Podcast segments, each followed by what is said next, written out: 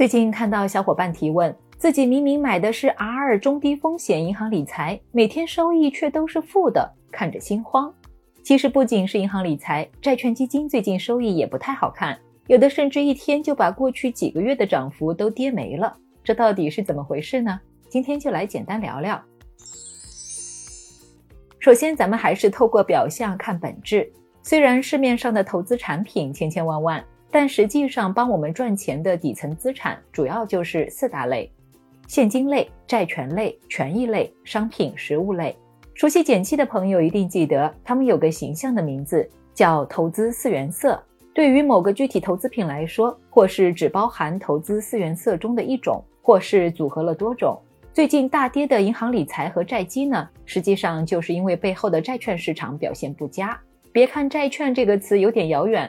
其实就是把钱借给别人，到期收回本金和利息。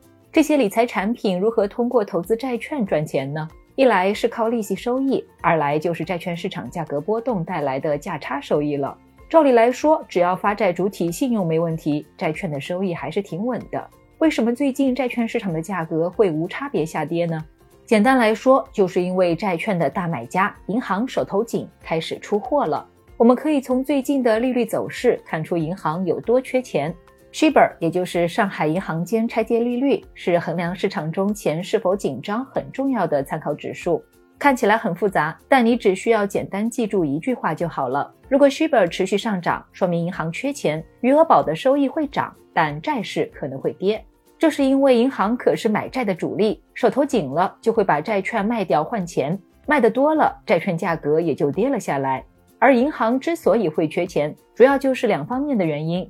一方面，钱的需求在变多，最近出了挺多好消息的，比如优化防控工作二十条、房企融资改善、美国通胀放缓等，大家开始慢慢恢复信心，觉得经济要回暖了，也就更愿意消费和投资了。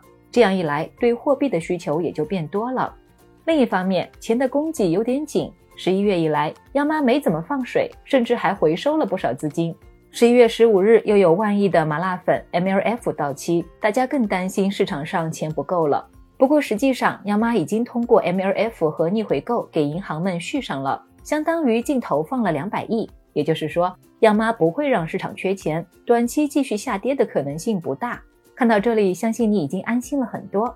债权类的投资在我们的资产配置中，应当起到的是压舱石的作用。我想，这不仅仅体现在风险和收益上。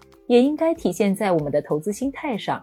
既然选择了把钱交给专业人士打理，我们不妨践行理财更简单、人生更自由的理念，少一点过程中的焦虑。毕竟从长期来看，债类投资的回报还是挺稳定的。每轮利率上升带来的价格下跌，拉长时间来看，只是一朵小浪花。